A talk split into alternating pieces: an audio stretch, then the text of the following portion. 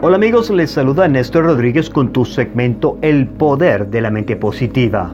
Antes de empezar me gustaría extender mis más sinceros deseos de gratitud por su sintonía y es un honor poder contar con su apoyo a través de la 1600 AM en Massachusetts y en el mundo entero con la aplicación La Patrona Radio.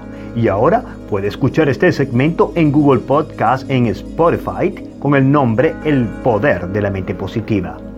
Preste mucha atención a este relato, el cual es de la vida real y que todos podemos aprender que no importa qué tan mala sea la situación por la que estemos pasando, siempre hay una solución, según el libro Alcance el éxito a través de una actitud mental positiva. Dice así, Lee Braxton, de White Bill, Carolina del Norte, era hijo de un modesto herrero que apenas ganaba para vivir.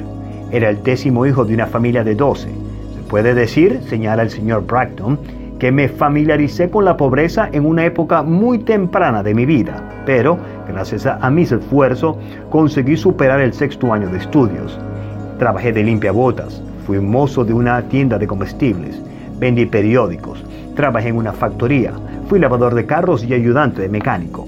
Al convertirse en mecánico, Lee Broxton pensó que había logrado sus máximas aspiraciones y a su debido momento contrajo matrimonio y junto con su esposa siguió viviendo en medio de la escasez. Estaban acostumbrados a la pobreza y ahora le pareció que le sería imposible romper los lazos que le mantenían atado a ella. Además, le pagaban muy mal y apenas podía mantener a su familia. Los Brocktons ya estaban pasándola muy mal en su intento de sobrevivir cuando, para completar la sensación de derrota, lo despidieron de su empleo. Estuvo a punto de perder la casa al no poder hacer frente a la hipoteca. La situación parecía desesperada, pero Lee era un hombre de carácter. Era también un hombre de fe y religioso y creía que Dios es siempre un Dios bueno. Por consiguiente rezó, pidió su guía e inspiración. Como en respuesta a su plegaria, un amigo le proporcionó el libro Piense y hágase rico. Ahora Lee estaba preparado. Leyó el libro una y otra vez.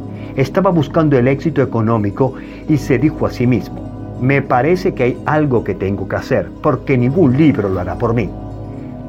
Tengo que elegir sin falta un objetivo concreto, y cuando lo haga he de apuntar lo más alto de lo que jamás haya hecho en el pasado, pero tengo que poner manos a la obra. Empezaré con el primer empleo que pueda encontrar. Buscó un trabajo y lo encontró. Al principio no era muy lucrativo. Sin embargo, pocos años después de haber leído Piense y hágase rico, Lee Braxton se organizó y se convirtió en el presidente del First National Bank de Whiteville.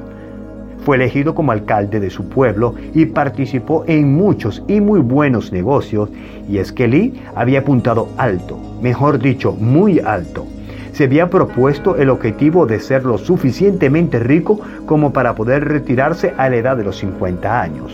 Hoy día, Lee Broxton lleva una vida útil. Ahora bien, los trabajos que hizo Lee y las inversiones que efectuó para elevarse desde el fracaso hasta el éxito no tienen importancia aquí. Lo que nos importa es el hecho de que la necesidad induce a un hombre con actitud mental positiva actuar sin infringir en las normas consideradas como inviolables. Un hombre honrado no engañaría. Un hombre honrado no estafaría o robaría a causa de la necesidad. La honradez es esencial para lograr una actitud mental positiva. Este podcast está siendo patrocinado por Spinal Rehab Group. Siempre pensando en tu salud. Visítanos en spinalrehabgroup.com.